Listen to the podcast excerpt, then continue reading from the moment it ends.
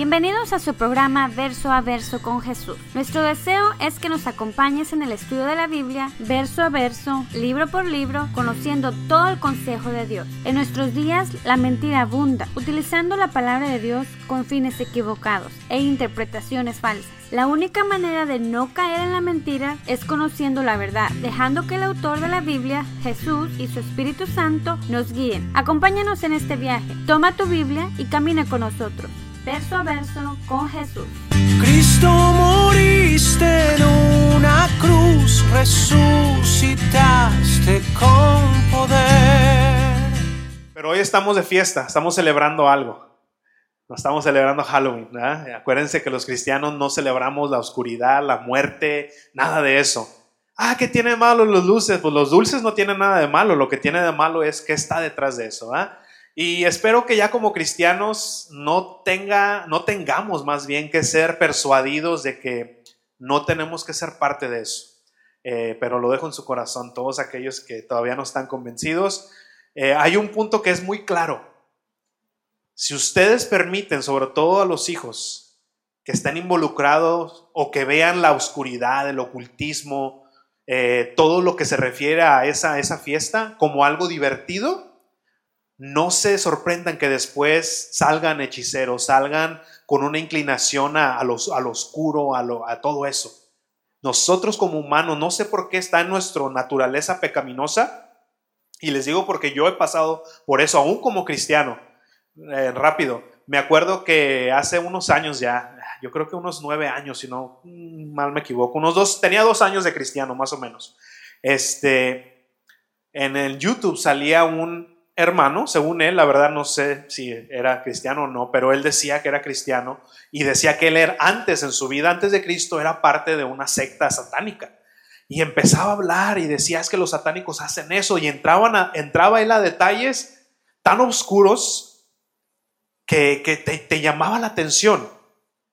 Y, y yo me empecé a dar cuenta de algo. Me llamó tanto la atención todos los detalles que daba este hombre y él no hablaba mucho de la Biblia, no hablaba mucho del Señor, se enfocaba en dar lo que él hacía antes, ¿verdad? Lo, todas las cosas satánicas que hacía antes. Pero de repente me encontré que ya de, adulto me empezó a dar miedo hasta la oscuridad. Se empezaba a sentir miedo y empezaba, algo estaba pasando. Y fue cuando el Señor me dijo, hey, es que ¿qué tienes que estar haciendo? ¿No tienes que estar haciendo eso? Tienes que estar metido en la palabra y entonces te vas a dar cuenta cuando viene el enemigo a querer enseñarte otra cosa. No tienes que estar detallado en qué es lo que hace Satanás en, en, en lo oculto. Así es que tengamos cuidado.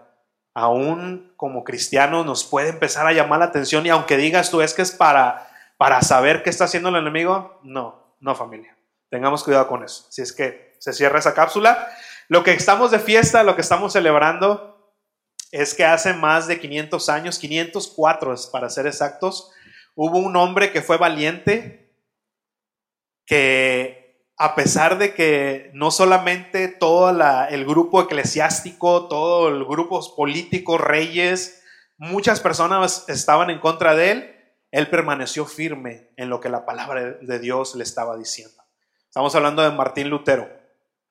Martín Lutero hace más de 500 años, eh, dice la historia que puso una tesis, una 95 tesis en, la, en una iglesia en Alemania. Eh, y no es que estaba protestando en sí, porque de hecho de ahí se llama que empezó el protestantismo, pero estaba diciendo, sabes que la iglesia se ha alejado de la palabra de Dios están mal, desde el Papa hasta todos están haciendo mal. La palabra de Dios dice esto. Y bueno, para hacer la, historia larga, corta, este, no venció, no se venció a pesar de que tantas personas estaban en contra de él, quisieron encarcelarlo, quisieron, bueno, lo sacaron de la iglesia, definitivamente, pero él dijo, ¿sabes qué? Si ustedes no me pueden convencer con la palabra de Dios, que Dios me ayude, pero yo no me voy a retractar. Y gloria a Dios por eso. Y a lo que iba con eso es de que creo que ese ambiente que vivía Martín Lutero en ese entonces, hace 500 años, no es muy diferente a lo que estamos viviendo hoy en día. En ese entonces, la iglesia, tradicional era más eh, un poder político que una iglesia, eh, pero cayeron en un, en un tipo estaban yéndose a bancarrota. Entonces ahí tratando de figurar cómo levantamos la iglesia, ¿verdad? ¿Cómo levantamos la iglesia? Empezaron a, vender lo que se le llamaron o que se les llama indulgencias. Empezaron a vender la salvación. Iban a las casas, tocaban y ¿sabes qué? La Biblia dice que eres un, pecador y necesitas salvación. Pero aquí está la iglesia. Aquí está una hoja que dice aquí, si tú me das tanto, dice aquí esta hoja que tú eres salvo, que tus pecados son perdonados y no solamente eso, que si compras para ti, puedes comprar para tu familia. Y pues, familia, ¿quién no, va? Todos eh, con, ese, con, ese, con esa culpa que el Espíritu Santo siempre está ahí redarguyéndonos, ¿va? Pues vamos a comprar para mi mamá, para mi papá, para mi... Eh, mi, mi tío no cree en Dios, pero también va a ser salvo. Y empezó la iglesia a recaudar fondos de esa manera. Y Martín Lutero se dio cuenta de eso y dice, oye, espérame, la palabra de Dios no dice eso. Y aparte le habían enseñado a él como un monje católico que tenía que hacer obras para poder ganarse la salvación. Y dice Martín Lutero, no, es que no es así. Y estaba una pelea, hasta él mismo narra un poco de cómo llegó a odiar a Dios. Porque me dices que, haga todo esto y no puedo, dice Martín Lutero, no, no puedo hacerlo. ¿Verdad? La Biblia dice que tienes que ser bueno, que tienes que ser perfecto. Y oh sorpresa, no podemos. No podemos. Dime cuál del 10 mandamientos. Vamos a tomar los 10 mandamientos. ¿Cuántos has roto? Estoy hablando toda tu vida. ¿Cuántos no hemos? ¿Cuántos no hemos roto? O sea, ¿y cuántas veces? No solamente, ah, ya rompió un... No, ¿cuántas veces no hemos roto aunque sea uno de esos 10? El Señor demanda perfección si quieres entrar al cielo por obras. Perfección. Y tal vez la salvación no está así descaradamente eh, vendiéndose ahora, tal vez no en todos lados, en algunos me imagino que tal vez, pero sí se vende los milagros, la unción, ¿verdad? ¿Quieres mi unción? Ven y mil dólares, mi bendición, dice un tío, ¿verdad? Maldonado. No, no es mi tío. Este, ven, que no quieres la bendición de tu pastor, de, de... No, yo quiero la bendición de Cristo, ¿verdad? Y esa no la da ningún hombre. Pero todo eso se vende. Lobos sacando este provecho de la gente, de las ovejas. Y lo peor de todo no es que te saquen el dinero, porque el dinero, bueno, va y viene, no, no importa lo material. El problema de esto es de que esas personas, esos falsos maestros, se llevan consigo a todas esas personas a la perdición. Se llevan a todas esas personas a la perdición. Y tú puedes ver que todo eso se puede trazar a un solo error, a un solo problema. ¿Saben cuál es ese? Que la iglesia, y no, no solamente estoy hablando de los líderes, sino de la iglesia en general, tanto yo como ustedes, dejamos la palabra de Dios. Dejamos la palabra de Dios. Así como Martín Lutero dice, oye, espérame, la palabra de Dios dice algo y ustedes están haciendo algo totalmente contrario. ¿Por qué nadie hacía algo? Nadie estaba leyendo la palabra de Dios.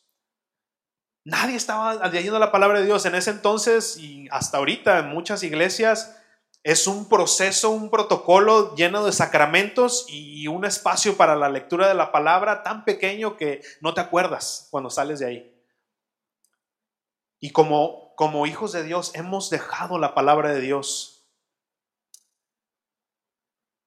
Y creo que tenemos que pedirle al Señor que vuelva no solamente a hacer una reforma, pero que lo haga comenzando con nosotros. Martín Lutero no creen que cuando hizo eso dijo, no, aquí voy a empezar una, una nueva religión, una nueva iglesia, aquí vamos a hacer algo que va a, cambiar el mundo. Él no tenía eso en su mente. Él, él, de hecho no quería ni siquiera salirse de la iglesia donde estaba. Él solamente quería que fuera, que regresaran a la palabra de Dios. Ese era, ese era lo único que él quería. ¿Sabes que Hay que regresar a la palabra. Y empezó un movimiento que hasta ahorita estamos hablando de eso. Entonces, ¿qué podemos hacer tú y yo? Podrás decir, pues yo, una iglesia pequeña, yo ni siquiera soy, soy solamente un congregante, una oveja. Pero es que perdemos una vez más de vista y, y estás viendo hacia ti, pero nuestro Dios, ¿qué puede hacer a través de ti? a través de mí, a través de un corazón que se rinda al Señor, haz lo que quieras con mi vida. Y créeme, créeme que Él puede hacer grandes cosas.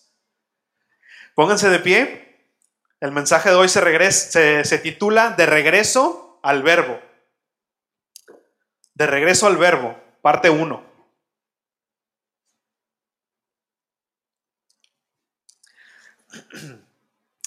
De regreso al verbo. ¿Y se acuerdan que decía Juan capítulo 1? ¿Quién es el verbo? Jesús, ¿verdad? El logos. Desde el principio estaba el verbo y el verbo era Dios y el verbo es Dios, ¿verdad? Vamos a leer Juan 7:14. Y son 10 versículos los que vamos a estar estudiando.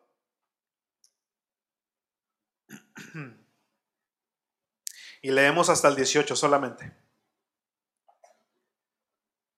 Así es que cada vez que ustedes, que nosotros abren sus Biblias, abrimos nuestras Biblias, es Dios hablando con nosotros. Esta es la palabra de Dios y tomémosla como tal. Padre, honramos tu nombre al leer tu palabra. Dice Juan 7:14, dice, más a la mitad de la fiesta subió Jesús al templo y enseñaba. Y se maravillaban los judíos diciendo, ¿cómo sabe este letras sin haber estudiado? Jesús le respondió y dijo, mi doctrina no es mía, sino de aquel que me envió. El que quiera hacer la voluntad de Dios, conocerá si la, doctrina es de Dios o si yo hablo por mi propia cuenta. El que habla por su propia cuenta, su propia gloria busca. Pero el que busca la gloria del que me envió, este es verdadero y no hay, y no hay en él injusticia. Vamos a orar. Padre, te damos tantas gracias, Señor, por este tiempo y en el nombre de Jesús venimos a ti, Padre. Una vez más agradeciéndote, Padre, lo bueno que eres.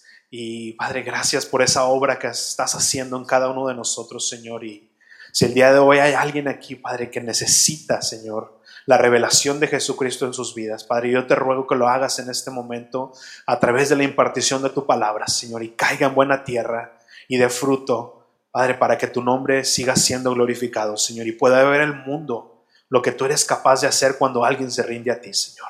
Padre, ponemos este tiempo en tus manos, bajo tu total control, y Señor, glorifícate en cada uno de nosotros. En el nombre de Jesús. Amén. Y amén. Tomen su asiento, iglesia, por favor.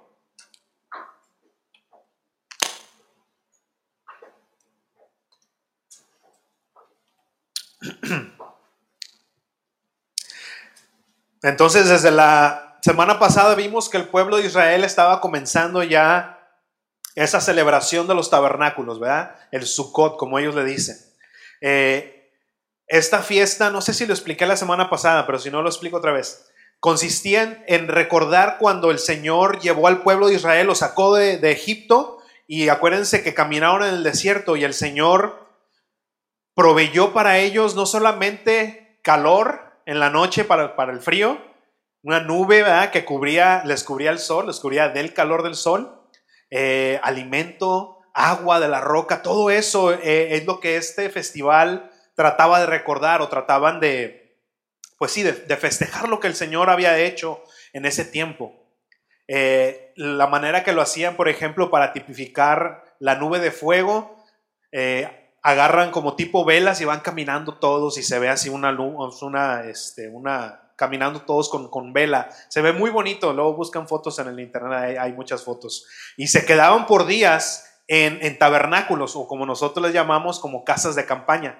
Y ahí hacían eso, si no mal me equivoco, por ocho días, caminaban y, recordaban todo ese tiempo.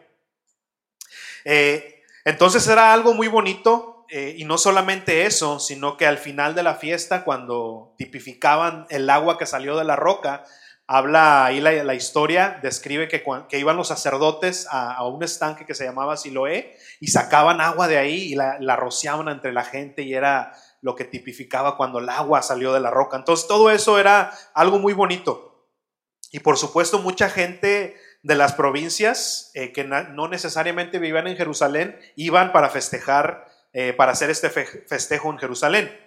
Entonces, a la mitad de todo este festejo, llega Jesús y me encanta. Y quiero que notemos algo. ¿Se acuerdan que la semana pasada les dije que de aquí en adelante ya son los últimos seis o siete meses de la vida del Señor Jesucristo aquí en la tierra? Y como les había dicho, si a ti te dijeran que te vas a morir, morir en seis meses, que yo sé que nadie quisiera, ¿qué harías? ¿verdad?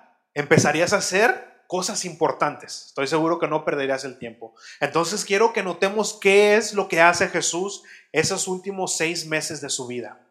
Y quiero que notes que va a estar esta palabra y enseñaba, y enseñaba, y enseñaba. ¿Qué es lo más importante? Y me encanta porque Jesús hubiera podido, hubiera poder, eh, hubiera podido haber dicho, sabes que me quedan seis meses, vamos a sanar los, los enfermos los más que yo pueda. Vengan todos los enfermos y de aquí en seis meses tengo que sanar casi todos. No fue lo que hizo. No fue lo que hizo. Enseñar, enseñar y enseñar. Quiero que nos, que, que nos enfoquemos en eso. Ahora, dice ahí el versículo 15, dice, y se maravillaban los judíos diciendo, ¿cómo sabe este letras sin haber estudiado? Y si recuerdan, ahí en otras partes de, de, los evangelios sinópticos también habla de que los religiosos habían mandado un grupo de personas, ¿verdad?, para arrestar a Jesús y regresaron con ellos. Y, hey, ¿dónde está Jesús? Es que jamás habíamos escuchado a enseñar a alguien como él enseña, con autoridad no como los escribas con autoridad. Y ahí me, me daba risa porque no sé si fue a propósito o fue, como decimos, sin querer queriendo, pero le estaban diciendo a los, a los escribas, o sea, él no habla, no predica como ustedes chafa, él sí tiene autoridad, ¿ah? Como cuando te pregunta tu mujer, oye mi amor, ¿me veo feo en este vestido? Ah, no, he visto más feas. Así como que sin darte cuenta ya le acabas de decir fea a tu esposa. Me imagino que así estos hombres, es que él predica con autoridad, no como los escribas. Están sorprendidos de eso. Y ahora el problema no es que se sorprendían. El problema de estas personas es que se sorprendían, pero tenían envidia. ¿Cómo puede este hombre predicar si ni siquiera fue a la universidad, ni siquiera, ni siquiera tiene un doctorado, ni siquiera tiene un PhD? ¿Cómo, cómo Jesús predica así? Jesucristo eh, en ese entonces había, estaba leyendo ahí, que como 30 eh, rabís que se dedicaban a, este, a disipular personas, a preparar, y esa era tu escuela. Y Jesucristo no se preparó con ninguno de esos. Él era un carpintero, ¿verdad? Que tomó, eh, se, se dice que tal vez José murió y Jesucristo fue el que tomó el mando de su casa porque era el mayor. Pero él no se había preparado con ninguno de estos rabís. Y a eso decían, ¿cómo sabe esto? ¿Cómo, cómo tiene tanta sabiduría? Pero ¿cómo, ¿cómo llegó Jesucristo ahí? ¿Cómo llegó Jesucristo a tener tanta sabiduría? Ahora, podemos decir, pues Él era Dios. Sí, pero acuérdense que dice la palabra que Él se despojó. ¿Dónde estaba Jesús o dónde encontraron a Jesús? ¿Se acuerdan cuando María lo perdió? ¿Dónde estaba? En el templo. En el templo. ¿Dónde dice la palabra de Dios que, o más bien dice la palabra de Dios que cada sábado, ¿qué es lo que hacía? Iba a la sinagoga. ¿Y qué creen que hacían en la sinagoga? Leer la palabra. Fíjense, o sea, pónganse a pensar en eso. Jesucristo, el autor de la palabra de Dios, él mismo estudió la palabra, él mismo leía la palabra. Desde niños, desde niño dijo, ¿sabes qué? ¿No, ¿No sabes que tengo que estar en los negocios de mi padre? No es que automáticamente, ah, ya es Dios, Él sabe la palabra, no. En Hebreos aún habla ahí que Él tuvo que aprender obediencia. Tuvo que aprender obediencia y te aseguro que Jesucristo lo veías leyendo la palabra de Dios, estudiando la palabra de Dios. Algo increíble. ¿Cómo fue que Jesucristo resistió a Satanás cuando fue este, tentado? Siempre pongo ese ejemplo porque me encanta. Cualquier cosa que Jesús hubiera dicho hubiera sido palabra de Dios. Pero él usó la palabra que ya estaba escrita. Qué increíble es eso. Yo no voy a sacarme nada nuevo de la manga. La palabra de Dios ya está escrita y este es ahí es donde radica el poder. Y él usó la palabra de Dios. Ahora, este tema también es recurrente el día de hoy, ¿verdad? Porque lamentablemente siempre que se habla de los estudios teológicos, escatológicos y todas esas palabras o lógicas, eh, se van, no, a veces nos vamos más bien de un extremo al otro. Y utilizamos versículos, ¿no? Para, para respaldar nuestra postura. Cuando dicen, no, no, hermano, es que usted no puede estudiar tanto porque la palabra de Dios dice que la palabra mata. La letra mata más bien, no la palabra. Que la letra mata. Segunda de Corintios 3, 6. Vayan para allá. Porque lamentablemente se usa este versículo mal interpretado para decir eso precisamente.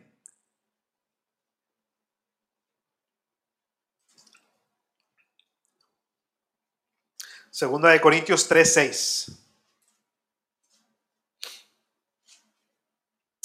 Pero ahí mismo no, ni siquiera tenemos que leer ni atrás ni adelante como para sacar el contexto, porque ese mismo versículo te lo da.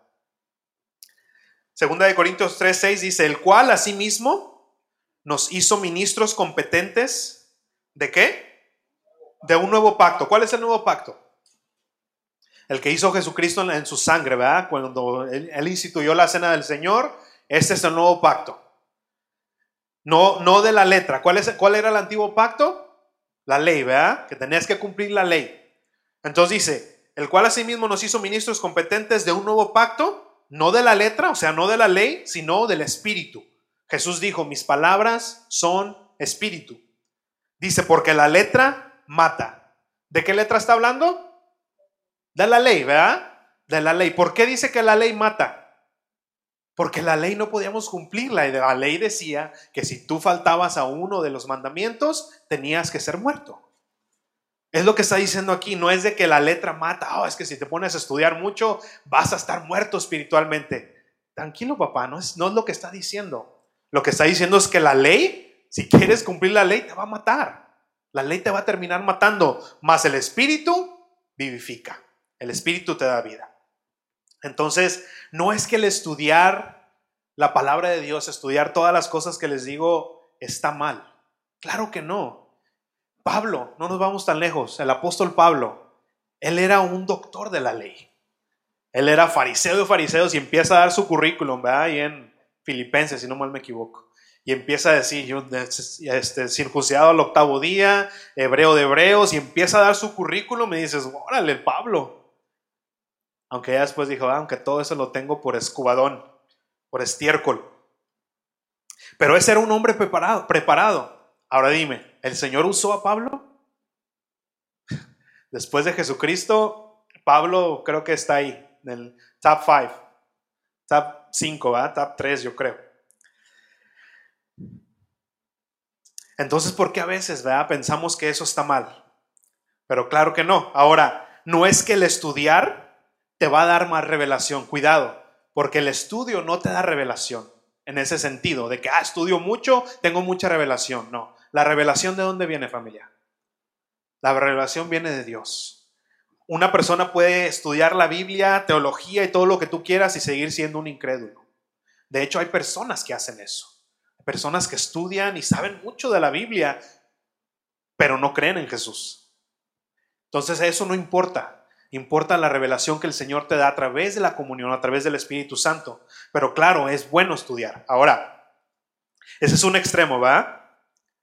Y ahora el estudiar no es de que, eh, porque tenemos que romper varias barreras, ¿verdad? Barreras culturales, históricas. La Biblia no fue escrita en español originalmente. Entonces hay varias, varias cosas que al estudiar te ayudan a una comprensión mayor, más profunda de la palabra de Dios. Por eso también a veces es bueno estudiar, ¿verdad? Ciertas reglas que nos ayudan a no hacer de la palabra de Dios lo que tú quieras. Cuando tú estudias tu lengua, eh, inglés, español, el idioma que hayas estudiado de, joven o de niño, fuiste a una, a una clase y te dijeron, mira, estas son las reglas gramaticales, no puedes poner una B, una L donde tú quieras, porque entonces, ¿qué es lo que pasa? ¿Qué es lo que pasa si aprendes el lenguaje sin ninguna regla? ¿Cuál es el punto principal de un lenguaje? Comunicarte, comunicarte. Si no hay reglas, no te vas a poder comunicar, ¿verdad? Así de fácil, la palabra de Dios también, el Señor, el punto principal es darnos un mensaje, comunicarse con nosotros, revelarse a, nosotros. Si nosotros hacemos de la Biblia lo que se nos antoje sin seguir las reglas, vamos, no va a haber una comunicación, ¿verdad? Entonces, por eso estudiamos o por eso hacemos lo que hacemos. Pero ese es un extremo, ¿va? ¿Cuál es el otro extremo? El no estudiar nada y decir, el Espíritu va a hablar por mí. ¿verdad? Mateo 10, 19. Vayan para allá, por favor. Porque les digo, usan versículos y dicen, es que dice la palabra de Dios que el Espíritu es el que va a hablar por mí. ¿Ok? No, y hay iglesias, familia, hay iglesias que es lo único que hacen. Según ellos profetizan, no hablan, no abren la Biblia, profetizan, profetizan, y eso es, eso es el mensaje de Dios. Qué horror, qué horror. Mateo 10, 19. Dice, más cuando os, os, entreguen, no os preocupéis por cómo, por cómo o qué hablaréis porque en aquella hora os será dado lo que habéis de hablar. Porque no sois vosotros los que habláis, sino que el Espíritu de vuestro Padre que habla en vosotros. Amén, ¿verdad? Entonces, ¿para qué, ¿para qué leo si yo no voy a hacer el que voy a hablar? Yo los, los domingos de la mañana me levanto, Señor, tú vas a hablar. Y no hago nada, no estudio, no leo y a ver qué sale. El Señor va a hablar por mí. No suena, ni siquiera suena lógico, ¿verdad? Pero lamentablemente hay personas que, que piensan eso. Yo creo que se acuestan en, la Biblia y dicen aquí, aquí me va a entrar, ¿verdad? Por el oído. Pero aún en el capítulo 6, ¿qué nos dijo Jesucristo? Mis palabras son espíritu. Mis palabras son espíritu. Entonces, ¿cuál es una de las características de una persona que está llena del Espíritu Santo? La palabra de Dios que fluye, ¿verdad? La palabra de Dios que fluye y que tú la tienes, que tú y yo la tenemos que poner ahí. Y entonces sí, el Espíritu, porque dijo, dijo Jesucristo, va a venir el Consolador, va a venir el Espíritu Santo y les va a traer a memoria lo que yo les he enseñado. Ah, ¿qué me ha enseñado Jesús? Eh, pues nada, porque no has leído la palabra, ¿verdad? Entonces, ¿qué va a traer? ¿Va a estar buscando en la mochila de Dora? No, no hay nada. El Espíritu no va a hablar a través de ti si no tienes la enseñanza de Jesús. Así de fácil, ¿verdad? Nos vamos de un extremo al otro. Pero ellos, regresando a la historia, se sorprendían porque él nunca fue a la escuela rabínica. Pero definitivamente estudiaba la palabra de Dios, citaba la palabra de Dios. Y me encanta lo que dice Jesús. Jesús dice, pero ¿sabes que esa doctrina esta doctrina no es mía. No es mía. Qué increíble que aún mismo Jesucristo no quiso tomar esa autoridad de decir, ah, es que esta palabra es mía. Aunque sí dijo, ¿verdad? Moisés habló de mí, pero nunca dijo, esta palabra es mía. Dijo, no, es que esta, esta doctrina no es mía, sino del Padre. Es la palabra de Dios. Es la palabra de Dios. Y Jesucristo nunca vino y enseñó algo nuevo. Jesús no vino y dijo, ah, ok, esta es la nueva palabra de Dios, ¿verdad? Nueva revelación. Claro que el Señor vino y dio claridad, ¿verdad? Sobre todo que en esos tiempos ya los religiosos habían puesto tanto bagaje arriba de la palabra en sus interpretaciones. Jesucristo vino y quitó todo eso, ¿verdad? Pero nunca enseñó nada nuevo, familia. No enseñó nada nuevo. Vino a poner un nuevo pacto, pero ese pacto aún ya estaba profetizado desde el Antiguo Testamento. No vino, ok, un nuevo pacto, nuevo en el sentido de que ahora empezaba, pero no era nuevo de que, ah, noticias nuevas, no. El pacto ese ya estaba desde el Antiguo Testamento. ¿Cómo podemos ver en tantos pasajes, verdad, que describen exactamente lo que iba a pasar Jesucristo en la cruz del Calvario? Así nosotros, familia, también esta iglesia, no creas que aquí enseñamos cosas nuevas. Aquí la, esta doctrina no es mía, dice Jesús, tampoco es yo, ah, yo, aquí van a nuevas cosas. No, son cosas que el Señor ya dijo. Estamos aquí para ser voceros de un mensaje que ya está, ya está escrito, ya está escrito. Y Jesucristo tuvo, si tuvo un maestro, El, mismo maestro que, yo, que tú y yo tenemos. Porque él dijo, ah, mi doctrina no es mía, es de quién? Del Padre, de Dios. Él es el que me enseñó. Él es nuestro maestro, familia. Aún la palabra dice, Dios dice que hay necesidad de maestros, ¿verdad? No es de que, ah, entonces, ¿para qué estoy hablando? No. Lo que pasa es que la revelación, lo digo una vez más, la revelación no viene de ningún libro humano. La revelación viene de Dios. De cuánto tiempo tú pasas con el Señor en oración. De ahí viene la revelación de Dios. Entonces, si tú, maestro, pero fue el Señor, ¿verdad? El Padre.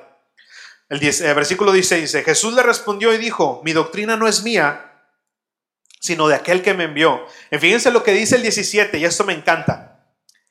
El que quiera hacer la voluntad de Dios, el que quiera hacer la voluntad de Dios, conocerá si la doctrina es de Dios y si, o si yo hablo por mi propia cuenta.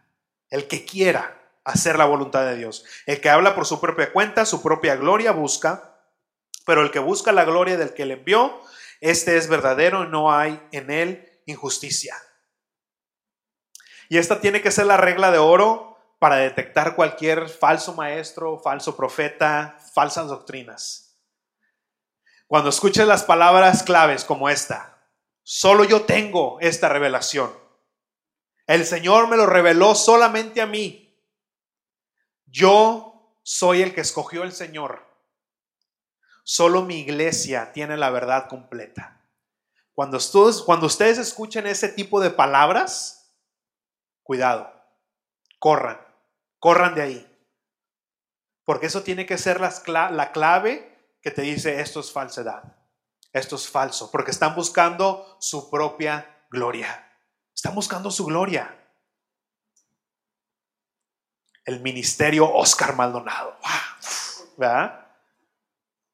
No, papá, no es tu ministerio y entonces ya estás buscando tu gloria. Tenemos que tener cuidado con eso. Tengamos cuidado con eso, familia. Cualquiera que busca su propia gloria, habla de su propia revelación o siempre le agrega lo que le falta a la Biblia, ¿va? Eso es, cuidado con eso. No, es que la, la palabra de Dios aquí le falta esto. Y tú puedes notar eso en muchas sectas. Por ejemplo, los testigos de Jehová es exactamente eso. Alguien recibió una revelación especial. Los mormones, alguien recibió una revelación especial. Los eh, santos de los últimos días, alguien recibió una, una revelación especial. Y así te puede decir, cada secta tiene estas características. Se llevan su propia gloria. A Jesús, al Señor, lo hacen hacia un lado o lo que peor tantito, lo que hizo Satanás. Me pongo a un lado de él. Cuidado familia, cuando escuches eso, tengan cuidado, tengan cuidado. Siempre Siempre, y lo enfatizo, siempre la gloria es para el Señor, la gloria es de Jesucristo. Cuando ya te empiezas a llevar un poquito de gloria, ya no, ya estamos en terrenos peligrosos. Pero todas las sectas tienen ese, ese, esas características. Siempre alguien se lleva la gloria en su totalidad o así como que casi al hombro con Jesús. Y eso es imposible. Entonces Jesús, Jesús, aún siendo Dios, no se refirió como más bien no se aferró a ser igual a Dios, ¿verdad? Sino que se despojó, dice la palabra de Dios. Se despojó de eso. Así es que nosotros, familia, no tenemos pretexto, en serio, y lo digo en serio, no tenemos pretextos para caer en herejías. Tenemos todas las herramientas, tenemos al Espíritu Santo, eh, no tenemos pretexto para caer en herejías. En serio, yo me da mucha tristeza cuando personas que han estado escuchando doctrina sana, al final terminan en sectas. Y, y les digo, podemos trazar esos problemas a un solo punto. No leyeron la palabra de Dios. Así de fácil, así de fácil. Tenemos que ser discípulos de Cristo, familia. Tenemos que ser discípulos de Cristo, de Cristo. Quiero que los que tomen en serio el estudio de la palabra y quieran ser discípulos no de Oscar Maldonado, sino de Cristo, de Jesús, traten de, traer una libreta y apunten. Quiero verlos apuntando. Que el Señor les esté hablando en ese rato, alguna revelación que el Señor les dé en su palabra. Quiero que lo apunten, sean discípulos, sean aprendices de la palabra de Dios. Yo sé que no es fácil, pero créeme que es ahí donde donde entra el sacrificio, donde entra tu pasión, donde entra verdaderamente si quieres conocer más del Señor. Vayan para segunda de Timoteo, por favor. Segunda de Timoteo 4:3.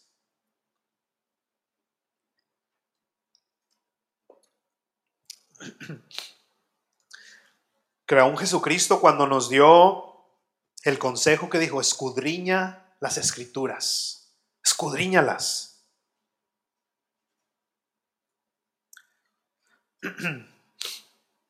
Segunda de Timoteo 4, ¿qué les dije? 4.3. ¿Ya están ahí? Dice, porque vendrán tiempo cuando no sufrirán la sana doctrina, sino que teniendo comezón de oír, se amontonarán maestros conforme a sus propias concupiscencias. Cuando nosotros no estamos estudiando la palabra de Dios, ¿y por, ¿y por qué creen que dice no sufrirán la sana doctrina? Familia, el, el estudiar la palabra de Dios a veces es sufrimiento. A veces te toca no dormir mucho, a veces te toca eh, que el Señor te dé unos, unas pedradas con la verdad. Se sufre a veces. Pero dice aquí, sino que teniendo comenzón de oír. Ah, es que ahí en esa iglesia hablan la palabra y estudian mucho la Biblia. Yo prefiero ir a iglesias donde me hablan bonito, me hablan de que el Señor me quiere bendecir, de que el Señor Dice que, que saque el campeón que hay en mí, que yo voy a derrotar a mis gigantes, que yo voy a ser próspero y que yo y yo, y se trata del yo, o sea, que el Señor a ti y yo y yo y yo, y, y qué bonito, ¿verdad? ¿A quién no le gusta que, que le digan esas cosas tan bonitas? Ah, sí, tú puedes, encuentra el campeón que hay en ti. Y yo, y yo, y yo háblame más, ¿verdad? Y se amontonarán maestros conforme a sus propias concupiscencias y apartarán de la verdad el oído y se volverán a las fábulas. Pero tú sé sobrio en todo, soporta las aflicciones y haz obra de evangelista, cumple tu ministerio. Cumple tu ministerio, ¿verdad? Tengamos cuidado familia, porque hoy en día, como decía la hermana hace rato, ya las iglesias ya usan la Biblia. Y muchas de ellas usan la Biblia, pero se, cuelan se, como serpientes y agarran tantito de aquí, tantito de allá para formar un mensaje que, ah, sí me gusta. No, papá, la Biblia se toma todo y lo que dice, eso es lo que dice, te guste o no te guste. Te guste o no te guste. Yo siempre he dicho esto por ejemplo, del, del evangelio tan famoso de la prosperidad, sobre todo aquí en los Estados Unidos. Yo me pongo a pensar esto, toma ese evangelio barato, chafa, y llévatelo allá donde las, nuestros hermanos están siendo acribillados. Ve, llévate ese mensaje y llévalo allá y diles, hermano, el Señor te quiere dar dinero, te quiere prosperar, con la pistola en la cabeza. ¿De qué le sirve eso a ese que lo, que lo van a matar? ¿De qué le sirve? Si el evangelio, el evangelio es para todos. En cualquier momento, en cualquier lugar, en cualquier situación, el evangelio está ahí. Y si no, y si esa palabra no le sirve a aquel que va a morir, no es el evangelio. ¿Para qué quiero dinero? Y ahora Jesús, regresamos a la historia. Ahora Jesús nos va a dar una clase de apologética, de la defensa de la verdad, la defensa del evangelio. Y me encanta esta, esta estrategia y espero que, aquellos que el Señor los ha llamado a ser apologetas, toma, toma el argumento eh, contrario y lo usa para demostrar el error y lo ilógico de ese argumento. Me encanta. Fíjense lo que va a hacer el Señor. Versículo 19. Dice, ¿no os dio Moisés la ley y ninguno de vosotros cumple la ley? ¿Por qué, por qué, por qué procuras matarme?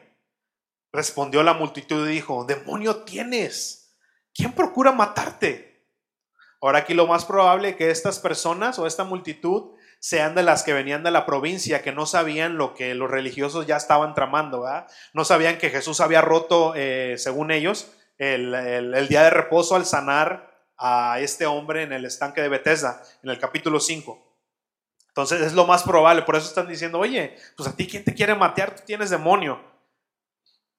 Y lo más probable que les caló que le dijeran, oye, ustedes ni siquiera cumplen la ley, ¿verdad? Porque los, los, judíos son eh, celosos con la ley. Ellos cumplen según ellos, ¿verdad? La, a pie de la letra. Dice el 21, Jesús respondió y les dijo, una obra hice y todos se maravillan o os maravilléis. Está hablando ahí, les digo, de la sanidad del, del paralítico en el, en el estanque de Bethesda, capítulo 5. De eso está hablando Jesús. Dice el 22, por cierto, Moisés os dio la circuncisión, no porque sea de Moisés, sino de los padres. O sea, esta, esta incircuncisión no fue puesta por Moisés, sino por los patriarcas. Y eso lo puedes ver ahí en Génesis 17, 10, si quieres luego verlo.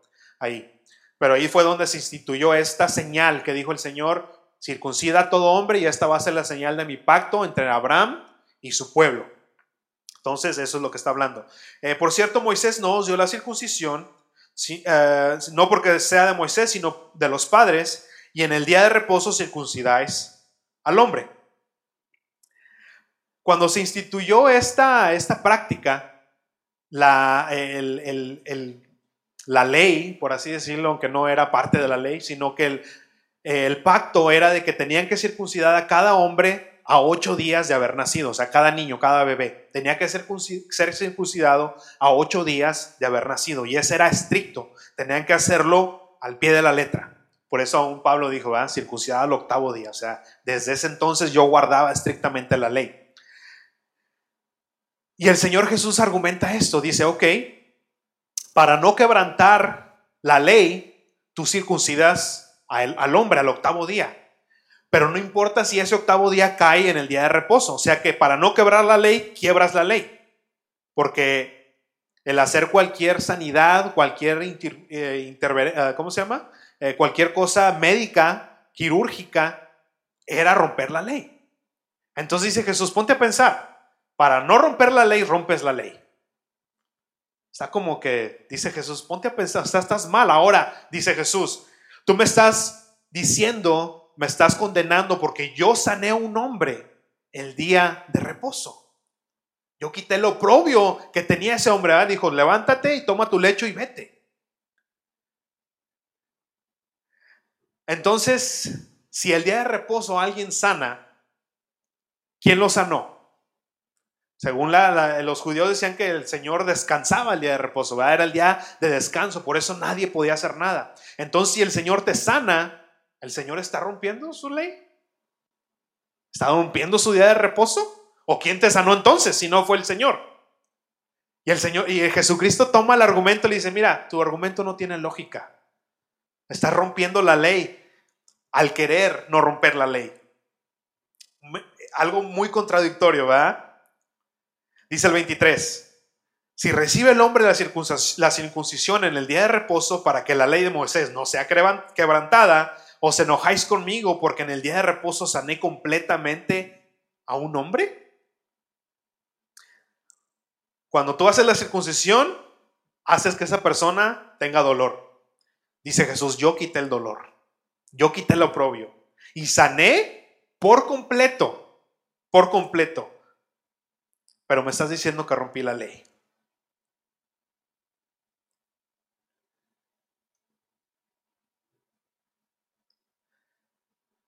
Familia, toda ley de hombre, todas las cosas que el hombre quiere meterlas a la palabra de Dios según su interpretación, van a tener argumento contrario, van a tener hoyos, van a tener dudas, van a tener lugares oscuros, grises más bien. Así como que, ¿cómo está esto? Toda cosa que el hombre quiere ponerle según, ¿verdad? Para ser más santo, siempre va a tener un argumento contrario. Porque no podemos, familia, no podemos ponerle cosas a la palabra de Dios para ayudarle. La palabra de Dios no necesita ayuda. No necesita ese tipo de claridad. Ah, es que la palabra de Dios dice esto, yo te voy a decir, el día de reposo es que no hagas obra. ¿Qué, qué significa eso? Bueno, significa que no tienes que caminar tantos pasos, que no tienes que hacer esto, no tienes que, o sea, cosas que el hombre puso que dice al Señor, espérate, estás perdiendo, estás perdiendo eh, el, el punto. El día de reposo se instituyó para hacer libre al hombre de que no estuviera trabajando de lunes a domingo, sino fue para que tengas libertad, que tengas tiempo de, de pasar tiempo más bien con tu familia y el Señor. Para eso se instituyó el día de reposo, no para que fueras esclavo del día del reposo. Y de que estés, ah, me puedo rascar la cabeza, es que me pica, no me acuerdo. Y, estás esclavizado en, en ese tipo de cosas, reglas de hombres que no tienen sentido, que no le dan gloria a Dios en ningún, en ningún modo. Y todo eso lamentablemente no ha cambiado, porque aún en los tiempos hay religiosos que han agregado reglas a la ley de Dios, ¿verdad? Pensando que podemos agregar a nuestra santidad con, con cosas externas.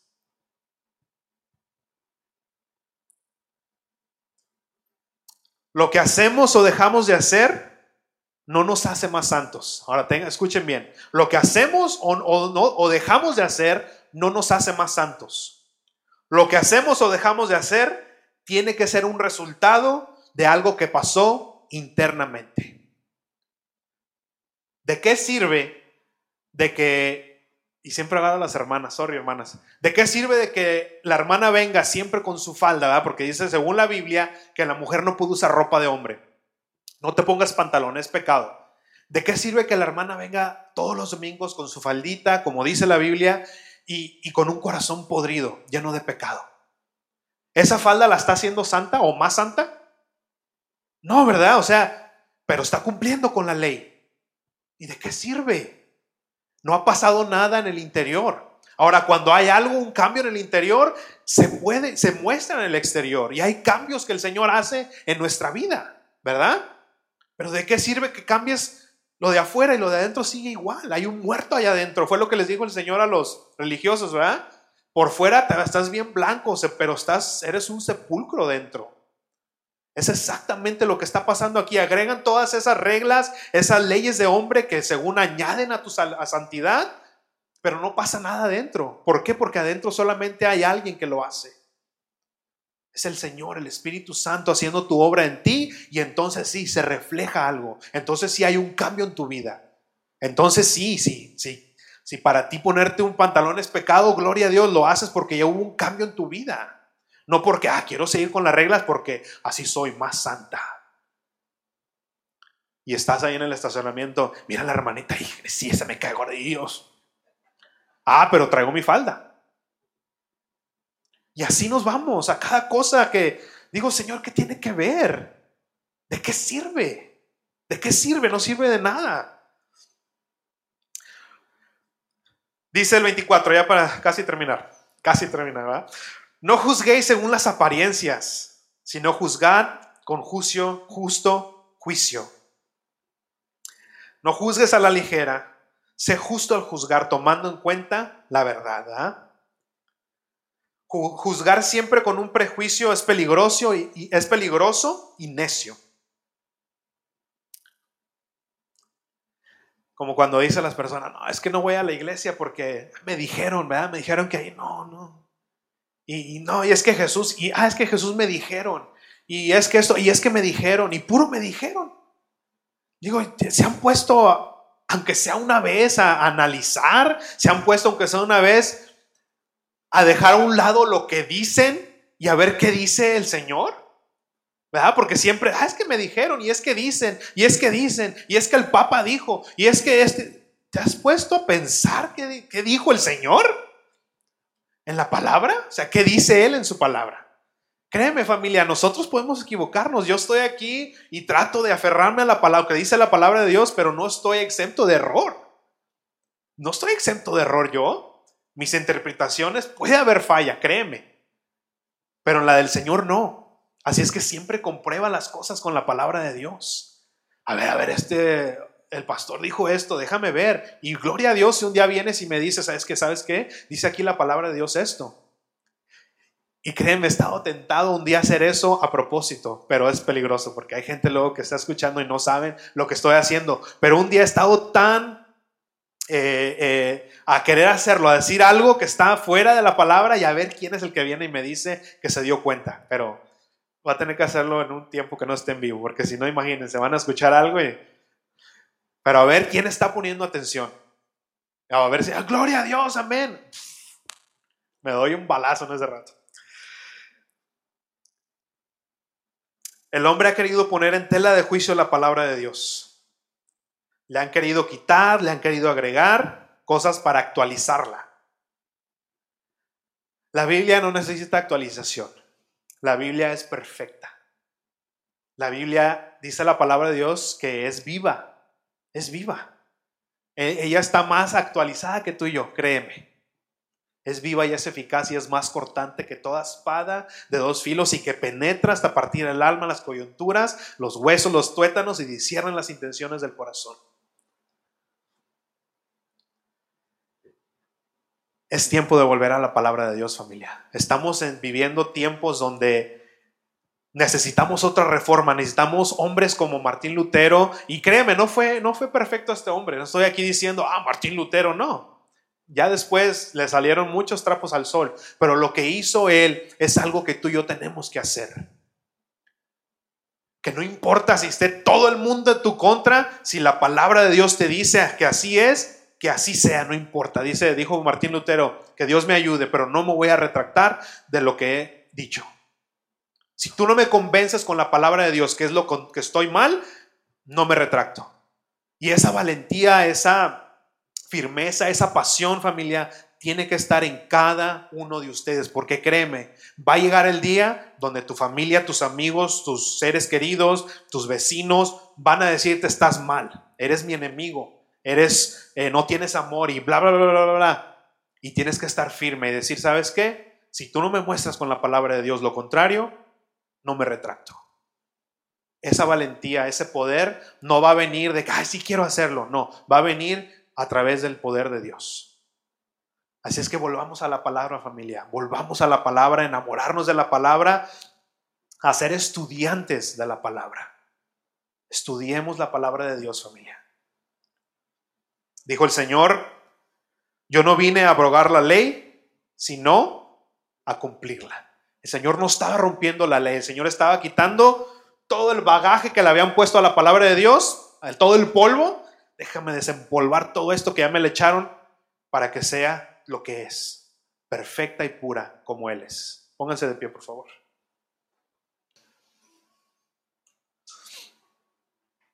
Y ahora para hacer eso, como les decía al principio, tiene que, tenemos que ser diligentes. ¿Qué significa ser diligentes?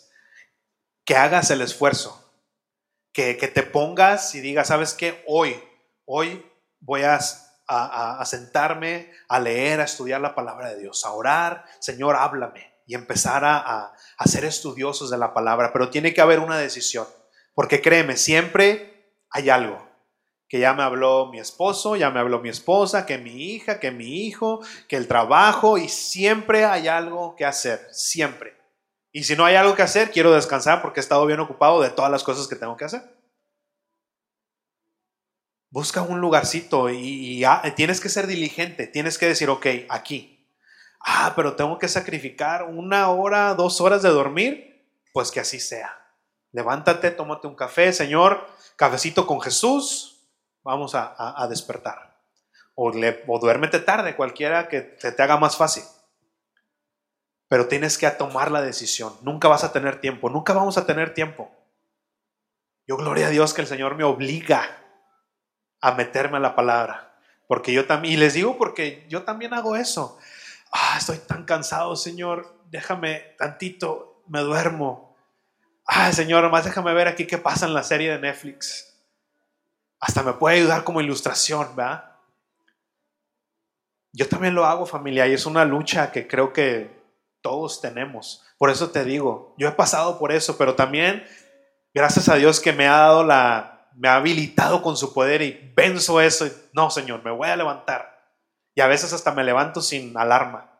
Tres de la mañana, órale para arriba. Aún en mis días de descanso, porque ya estoy acostumbrado. Pero aún en mis días de descanso, ahí estoy arriba y, ay, Señor, cafecito, sí, ok, vamos. Pero hagan, la, tomen la decisión, familia, tomen la decisión.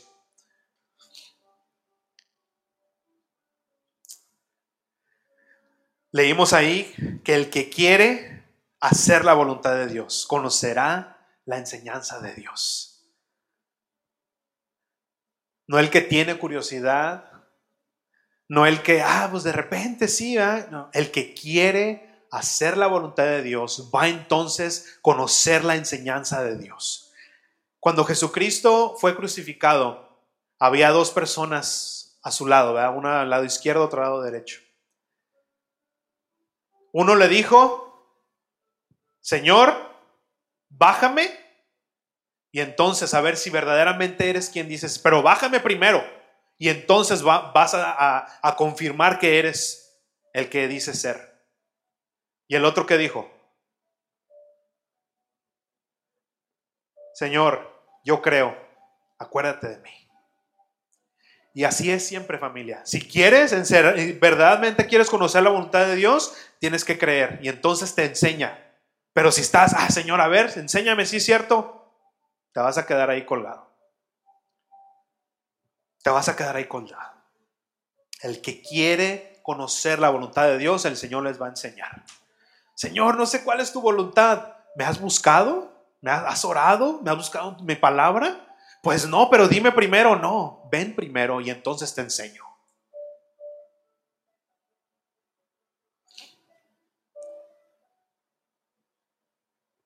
¿Cuál es la voluntad de Dios? ¿Cuál es la voluntad de Dios para la humanidad? Que nadie se pierda. Yo no quiero que nadie se pierda, dice el Señor, sino que todos vengan a arrepentirse, que todos vengan y a través de Jesucristo yo los salve. Esa es mi voluntad, esa es la voluntad de Dios para todo el mundo. Pero el mundo no sabe por qué, porque no lo busca. No buscan en la palabra de Dios. Y aunque dije ahorita que ah, tenemos que estudiar para tener un, un entendimiento más profundo, las cosas más importantes y más elementales de la palabra de Dios no se necesita estudiar nada. Nada. Lo más claro de la palabra de Dios es el Evangelio. Un niño lo puede entender. Que de tal manera amó Dios al mundo que Él ha dado su Hijo unigénito para que todo aquel que en Él cree no se pierda, más tenga vida eterna. ¿Qué, ¿Qué estudio necesitas para entender eso?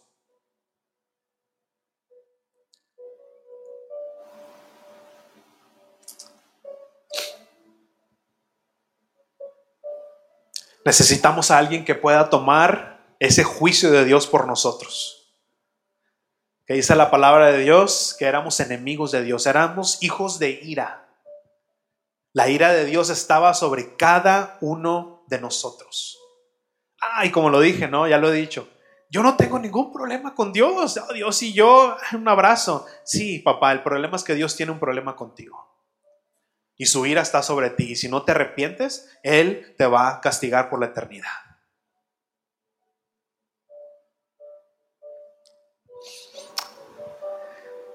Pero dice su palabra, y ahí está en su palabra, una vez más. El Señor nos dejó todo ahí, familia. Dice su palabra que si tú confiesas con tu boca y creyeres con tu corazón que el Señor, el Dios Padre levantó a Jesucristo de entre los muertos, de los muertos, serás salvo.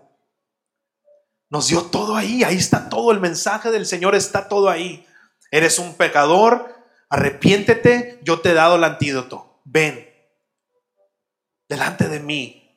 Yo soy todopoderoso, soy todopoderoso para castigarte, pero también soy todopoderoso y, y, y amoroso para también salvarte.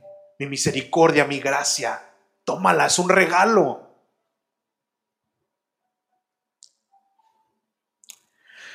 Padre, te damos gracias, Señor. Primeramente por Jesucristo, Señor. Que a través de ese sacrificio, tu plan perfecto, Padre, que ya tenías desde antes de la creación del mundo, Él vino y lo cumplió, Señor. Él mismo dijo, yo no he venido a hacer mi voluntad, sino la voluntad del que me envió. Padre, y Él vino a cumplir con ese plan que tú tenías, Padre porque tú eres un Dios santo, un Dios justo. Y la justicia, tu santidad no podía estar con un pecado, Señor, con la desobediencia. Pero Señor, tú escogiste a mandar a tu Hijo, tu único Hijo, a morir, a tomar ese juicio que, tú, que nosotros merecíamos, Señor.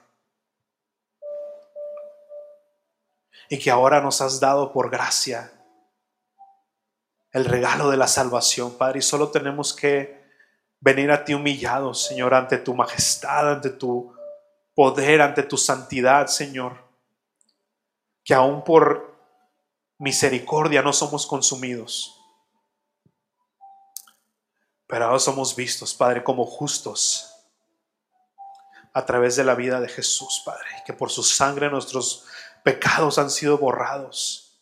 Todo eso nos has dejado, Señor, como mensaje para toda la humanidad, Señor.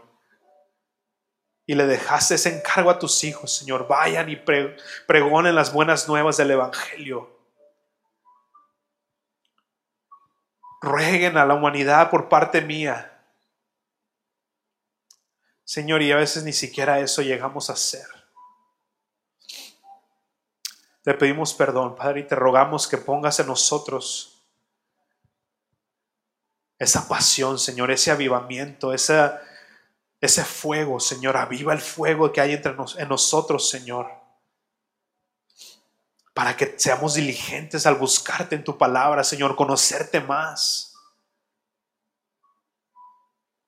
Porque sin santidad nadie verá al Señor. No podemos ver al Señor si no, si no hay santificación, Señor. No podemos ver al Señor en nuestras vidas y no lo vamos a ver si desde entonces no nos apartamos del mal y del pecado. Señor, llévate la gloria. Señor, yo te ruego que si hay alguien aquí o alguien que esté escuchando en este momento, Padre, que quiera volver a ti, Señor. Padre, dice tu palabra que todos aquellos que se acercan a ti, tú no, tú no los echas fuera. Padre, si hay alguien aquí que quiere acercarse a ti, que ha estado alejado de tu palabra, que ha estado alejado de ti, Señor. Yo te ruego, Padre, que pongas esa convicción en su corazón de no solamente que había estado alejado, sino que pongas en su corazón la convicción, Señor, de que tú ahora lo tienes en sus brazos. Porque dice tu palabra, Señor, que abogado tenemos para con el Padre, a nuestro Señor Jesús. Dice que eres bueno y justo para perdonar nuestros pecados y limpiarnos de toda maldad. Y así como tu palabra también dice, Señor, que todo aquel que cree en ti, Señor, no vendrá condenación.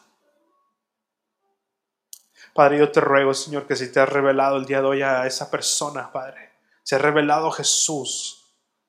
Padre, yo te, te, ruego, Señor, que pongas ese sello de tu Espíritu Santo en su corazón, Padre, y que de ahora en adelante viva para tu gloria.